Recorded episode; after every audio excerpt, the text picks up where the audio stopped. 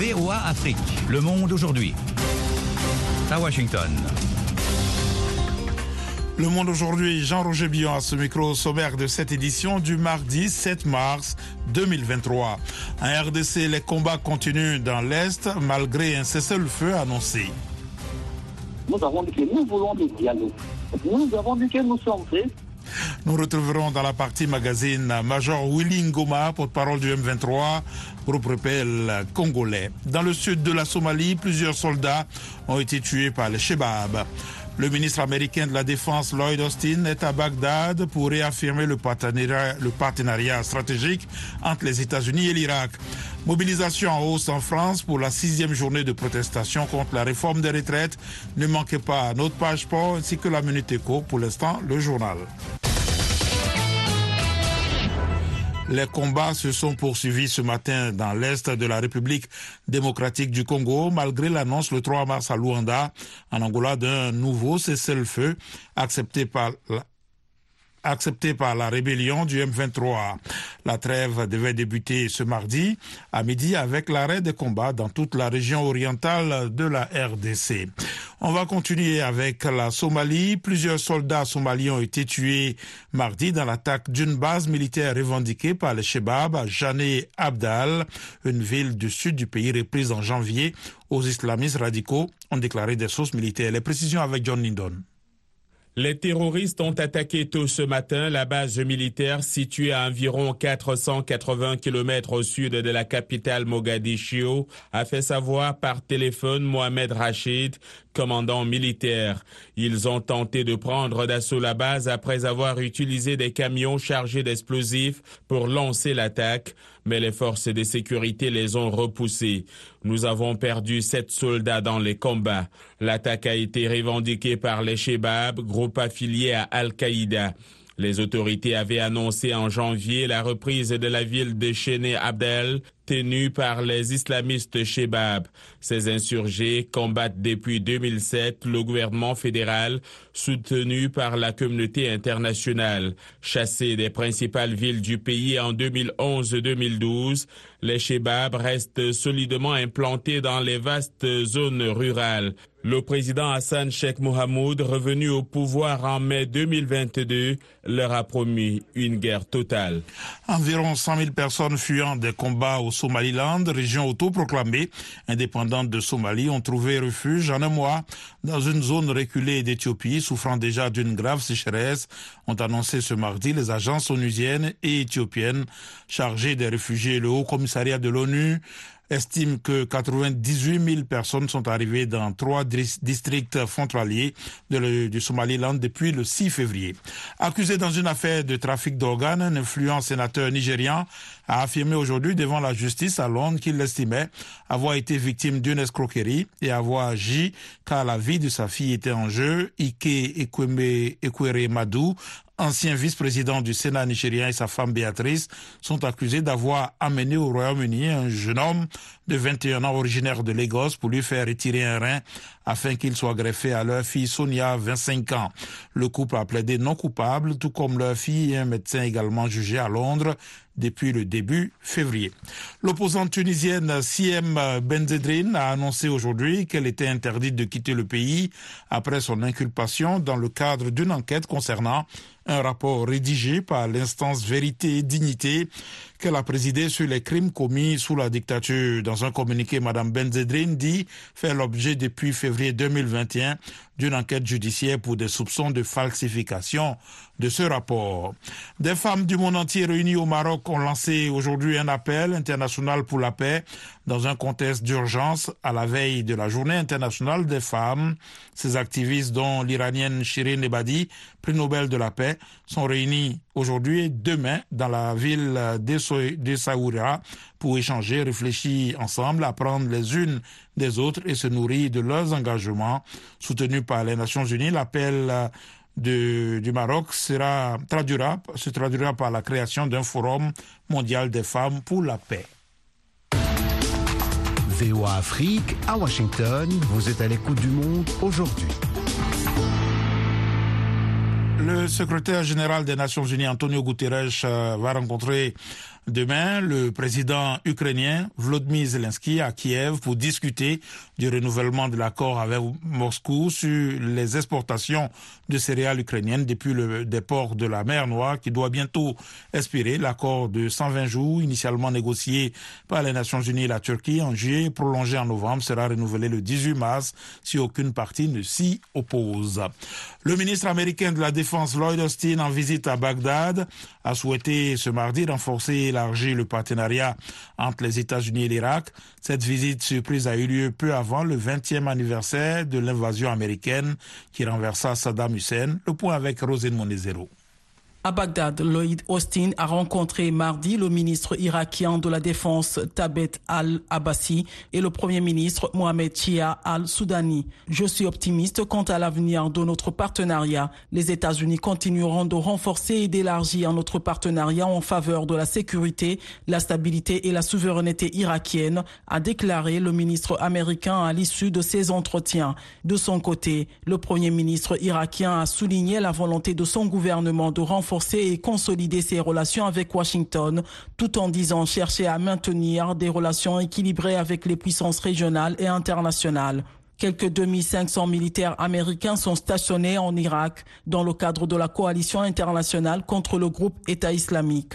Lloyd Austin a assuré que les forces américaines pourraient rester sur demande des autorités irakiennes. Fin 2021, l'Irak a annoncé la fin de la mission de cette coalition, mais qui reste officiellement déployée sur le sol irakien avec un rôle de formation et de conseil. Ces dernières années, des bases abritant la coalition avaient été la cible de roquettes et de drones armés jamais revendiquées mais souvent imputées à des factions armées pro-Iran. Les autorités américaines vont travailler étroitement avec le gouvernement mexicain pour s'assurer que justice soit faite après l'enlèvement dans le nord-est du pays de quatre Américains dont deux ont été retrouvés morts, a indiqué aujourd'hui un porte-parole de la Maison-Blanche. Les attaques contre des citoyens américains sont inacceptables, a dit John Kirby, porte-parole de la Maison-Blanche pour les questions de sécurité nationale. Joe Biden recevra le président sud-coréen Yoon Suk-yeol le 26 avril à la Maison-Blanche pour une visite d'État, forme la plus solennelle d'invitation par un président américain, a annoncé aujourd'hui sa porte-parole Karine Jean-Pierre. Cette deuxième visite d'État depuis l'arrivée du président américain au pouvoir, après celle du président français Emmanuel Macron, doit marquer le 70e anniversaire de l'alliance entre les États-Unis et la Corée du Sud et affirmer l'engagement sans faille de Washington envers le pays, selon un communiqué. Forte mobilisation en France ce mardi contre une réforme des retraites très contestée et voulue par Emmanuel Macron. Plusieurs secteurs comme les transports ou encore l'éducation sont fortement perturbés. Le point avec Abdou Ramandia. Expédition de carburant bloquée à la sortie des raffineries, trains massivement annulés, écoles fermées, poubelles non ramassées. La France vit au rythme de la contestation contre la réforme des retraites. Pour tenter de faire plier le gouvernement et avant d'éventuelles reconductions de la grève dans les prochains jours, les syndicats tentent de mettre mardi la France à l'arrêt. Le secrétaire général de la centrale syndicale CFDT, Laurent Berger, a salué une mobilisation historique, son homologue de la CGT, Philippe Martinez, assurant que ça va être la plus forte journée de mobilisation depuis le début de ce conflit. Il s'agit depuis le 19 janvier de la sixième journée d'action contre cette réforme des retraites et son report de l'âge légal de départ de 62 à 64 ans. Selon les sondages, les Français sont majoritairement contre. À la compagnie nationale ferroviaire SNCF, 80% des trains étaient annulés avec des liaisons internationales dégradées, voire interrompues entre la France et l'Allemagne, l'Espagne et le Royaume-Uni. Le trafic est également très perturbé dans le métro parisien. Dans un plaidoyer passionné, le haut commissaire de l'ONU aux droits de l'homme a dénoncé la menace virulente de la discrimination et du racisme, évoquant longuement les violences faites aux femmes, aux personnes d'ascendance africaine, LGBTQ et autres minorités. La discrimination et le racisme sont des menaces virulentes tant pour la dignité humaine que pour nos relations en tant qu'être humain, a dénoncé Volker Turk lors de son premier grand discours général devant le Conseil des droits de l'homme depuis qu'il a pris son poste. Il a dénoncé l'Afghanistan où les talibans ont privé les femmes de la plupart des droits humains et l'Iran où les manifestants réclament plus de droits pour les femmes, parfois au prix de leur vie. Il a salué la, la Sierra Leone et l'Espagne pour les progrès en matière des droits des femmes. Et puis le Danemark, un important pourvoyeur d'aide internationale, a qualifié aujourd'hui de honte absolue l'incapacité des pays développés à tenir leurs engagements en termes d'aide climatique aux nations les plus pauvres. Des milliers de milliards de dollars seront nécessaires dans les décennies à venir pour faire face au réchauffement de la planète, a prévenu Dan Jorgensen, le ministre danois du développement. Euh, lors du sommet des Nations Unies sur les pays les moins avancés, PMA, à Doha. L'impact euh, du changement climatique sur les 46 nations les plus pauvres du monde a été l'un des principaux thèmes abordés à cette réunion. Voilà pour le journal, vous suivez VO Afrique. À présent, la Minute Éco avec Alexandrine Olognon. Les progrès vers l'égalité de salaire sont minimes entre hommes et femmes et ces dernières pâtissent à travers le monde, selon une étude de Price Waterhouse Cooper. La firme de conseil estime qu'une pénalité de maternité, soit une perte de rémunération pour les femmes qui élèvent des enfants, soit des gardes d'enfants trop chers et des carrières ralenties par les naissances, est le principal facteur expliquant cet écart de salaire. L'enquête Les femmes au travail montre que les progrès dans l'OCDE ont été excessivement faibles sur les dix dernières années avec un écart de salaire persistant de 14%. À ce rythme, il faudra 50 ans pour atteindre la parité selon le cabinet. L'activité économique de l'Afrique du Sud, mesurée par l'évolution du PIB, a reculé de 1,3% au dernier trimestre de 2022, retombant à un niveau inférieur à son niveau d'avant-pandémie à cause de coupures d'électricité records. Selon des chiffres officiels publiés ce mardi, l'agriculture, les mines et l'industrie manufacturière ont également tiré l'évolution de l'activité vers le bas. Ici aux États-Unis, le principal taux directeur de la Fed, qui grimpe depuis un an pour juguler l'inflation, pourrait continuer son ascension au-delà de 5,1%, niveau auquel les responsables de l'institution le voyaient jusqu'à présent s'arrêter, a averti ce mardi son président Jerome Powell. Relever les taux renchérit le coût du crédit pour les ménages et les entreprises et doit donc freiner la consommation pour desserrer la pression sur les prix.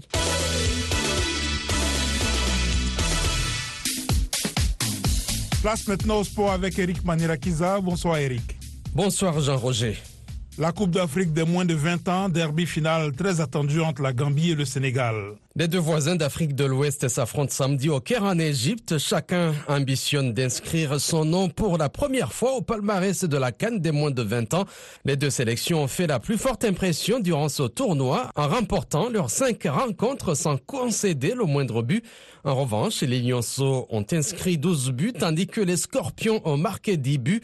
En demi-finale, la Gambie a écarté le Nigeria 1 à 0 et le Sénégal a largement dominé la Tunisie par un score fleuve de 3 à 0. La Coupe arabe des clubs champions fait son grand retour en 2023. Tout à fait. Ces équipes vont s'affronter en phase finale de la compétition du 23 juillet au 5 août en Arabie Saoudite. Plusieurs écuries africaines seront au rendez-vous. Les Marocains de Wydad Casablanca, vainqueurs de la dernière Ligue des champions en Afrique. Le Raja Casablanca tenant du titre à l'été 2021. Les Tunisiens de l'Espérance Tunis. Les Algériens du CR Belouizdad et les Égyptiens du Zamalek. À noter que d'autres formations africaines peuvent espérer les rejoindre à condition de franchir les deux tours préliminaires. Chelsea et Dortmund s'affrontent en huitième de finale retour de la Ligue des Champions. Battu 1 à 0 à Dortmund, les Anglais de Chelsea jouent leur survie ce mardi à 21h à Londres.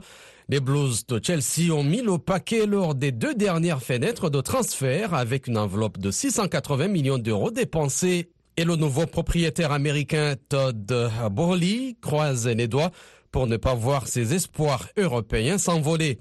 Son équipe d'Ostar a laissé filer la manche allée à Dortmund de justesse, mais elle conservait l'espoir de renverser la vapeur devant son public. Les Portugais du Benfica abordent avec confiance et deux buts d'avance face à Bruges dans l'autre rencontre de la soirée.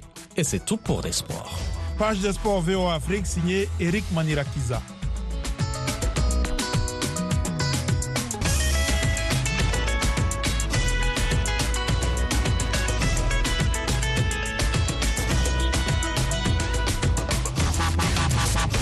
Le monde aujourd'hui, VOA Afrique.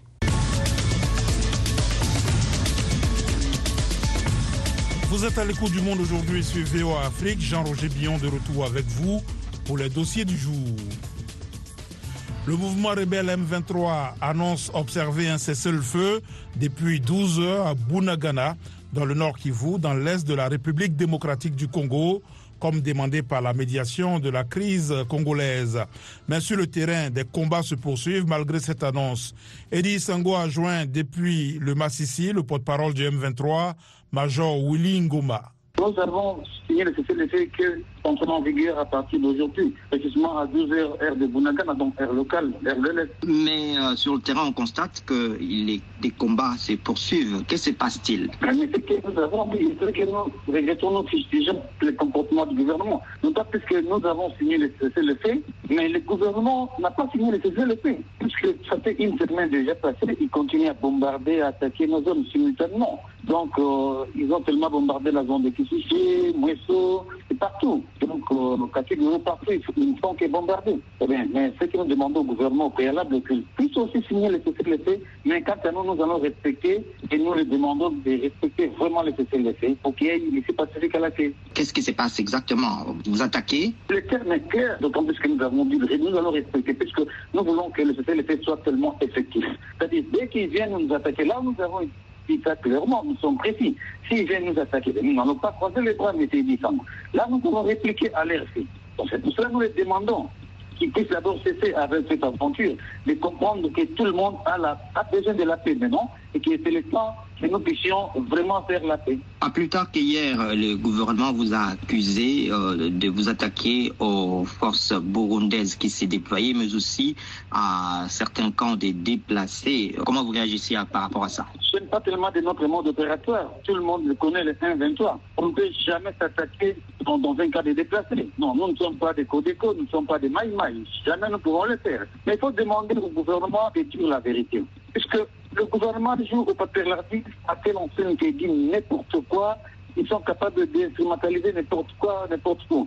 Donc, ce qui s'est passé, vous connaissez très bien, le gouvernement, il a une coalition. Alors, il y a les FDLR, il y a le Niatura, il y a les Maïmaï et il y a le CMC.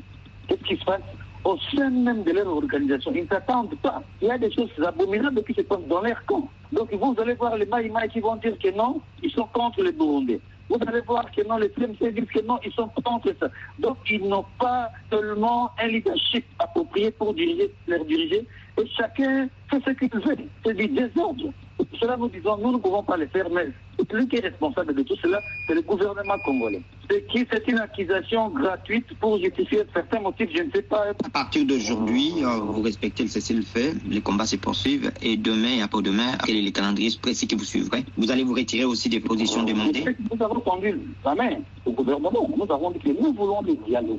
Eh bien, au moment du dialogue, avec le dialogue, et nous allons trouver un motif suffisant. Nous allons conduire peut-être un motif différendi pour résoudre, résoudre certaines histoires. Nous avons dit que nous sommes prêts et nous remercions sincèrement les leaders de la région. Major Willy Ngoma, porte-parole du M23. VOA Afrique, votre rendez-vous quotidien à Bukavu sur 97.4 FM. Dialogue inter-tchadien, des groupes politico-militaires non signataires de l'accord de Doha sont à Rome pour des échanges sur la situation politique et sécuritaire au Tchad. Une rencontre sous la médiation de la communauté catholique Santé-Guilio.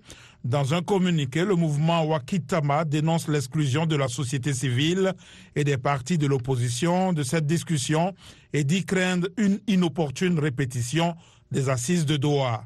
Alexandrine Olognon a joint Maître Max Luanga, l'un des porte-parole et coordinateur du mouvement Wakitama. Ce n'est pas non plus euh, une des premières assises sur le Tchad, sur la paix au Tchad. il y a eu, comme vous vous en souvenez fort bien, les assises de Doha, où déjà la société civile a été écartée, de même que les partis politiques de l'intérieur. Et nous savons où cet accord-là a mené, étant donné que même les, Qataris, à la date d'aujourd'hui, on nous raconte qu'ils se sont euh, désengagés du processus de paix au Tchad. Et donc, euh, ayant eu ce passé-là, il était convenant pour nous tous d'ailleurs et pour les médiateurs, pour euh, n'importe lequel des médiateurs, de convenir avec le peuple tchadien que des assises mais exclusives ne pouvait pas du tout nous amener à une paix durable comme nous le souhaitons.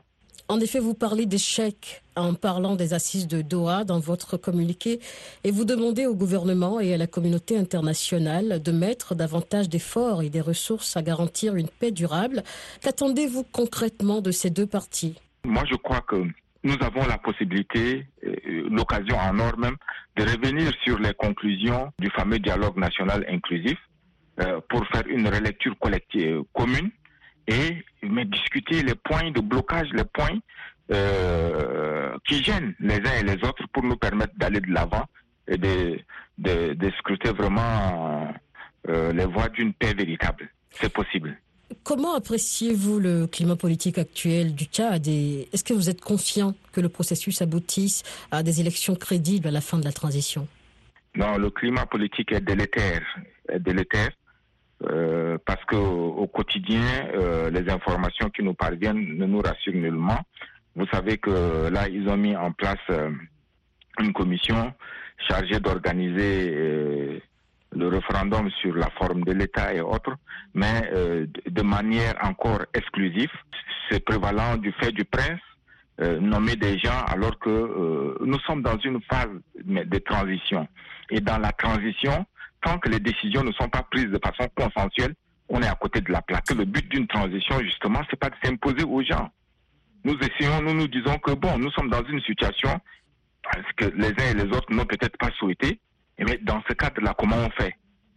Alors, on ne peut pas comprendre qu'à l'échelle d'un pays, euh, nous nous obstinions euh, dans une démarche euh, exclusive, dans une démarche mais qui ne profite à personne, puisque en dépit de tout, le Tchad reste au fond d'un trou et ça devrait être, ça devrait inquiéter ceux qui euh, prétendent le diriger en ce moment. C'était Maître Max Longa, l'un des porte-parole et coordinateur du mouvement Wakitama. Washington, la voix de l'Amérique, vous êtes à l'écoute du monde aujourd'hui.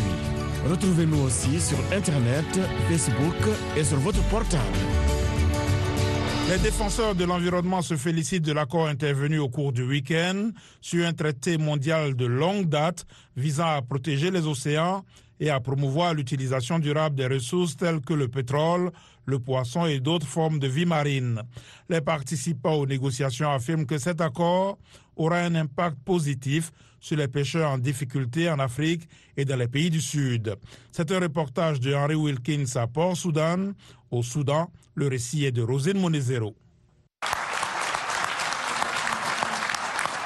Des larmes de joie aux Nations Unies à New York samedi, alors que les délégués se sont mis d'accord sur un traité international visant à rendre durable l'exploitation des ressources en haute mer, après ce qu'un scientifique a appelé les négociations internationales les plus importantes dont personne n'a jamais entendu parler. Selon les experts, cet accord aura probablement des répercussions considérables dans le monde entier, notamment pour les pêcheurs africains comme Abdullah Hussein Mohamed, qui vit à Port-Soudan, sur la côte soudanaise. Abdullah participe à la gestion du marché local du poisson. Chaque matin, on peut le trouver en train d'écailler et de fileter du poisson dans le bazar bondé et animé. Il explique que les stocks de poissons en Afrique diminuent depuis des décennies, un fait confirmé par les données de l'ONU. Lui et l'ensemble de la communauté en subissent les conséquences.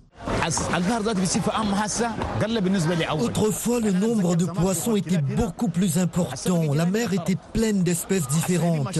Mais ces dernières années, le nombre de poissons a diminué. Nous devons parcourir à des distances de plus en plus longues à la recherche des poissons. Le nouveau traité se concentre sur la haute mer, toute partie de l'océan située à au moins 200 000 nautiques du rivage, qui est généralement inaccessible aux pêcheurs artisanaux africains.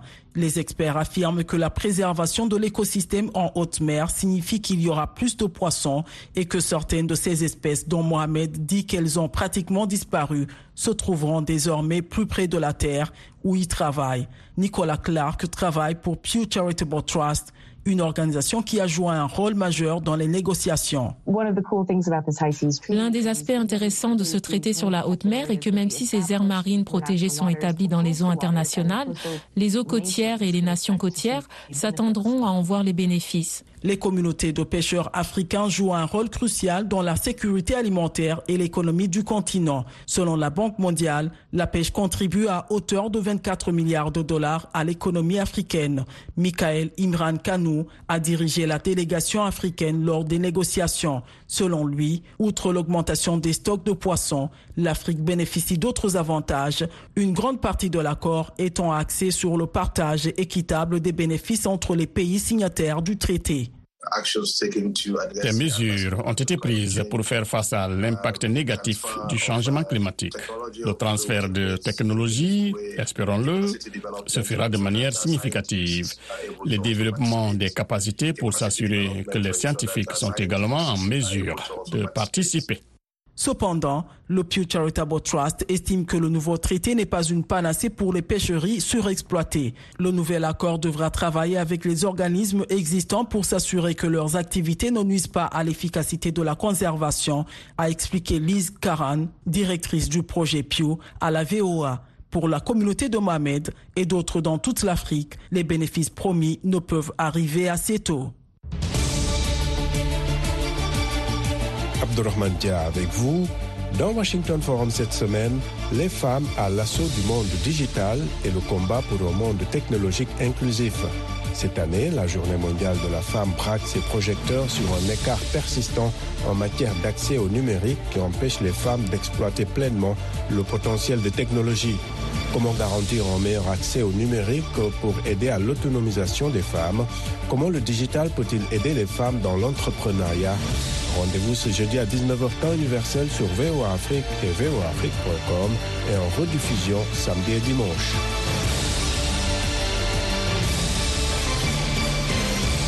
En France, les syndicats tentent de paralyser le pays contre la réforme des retraites.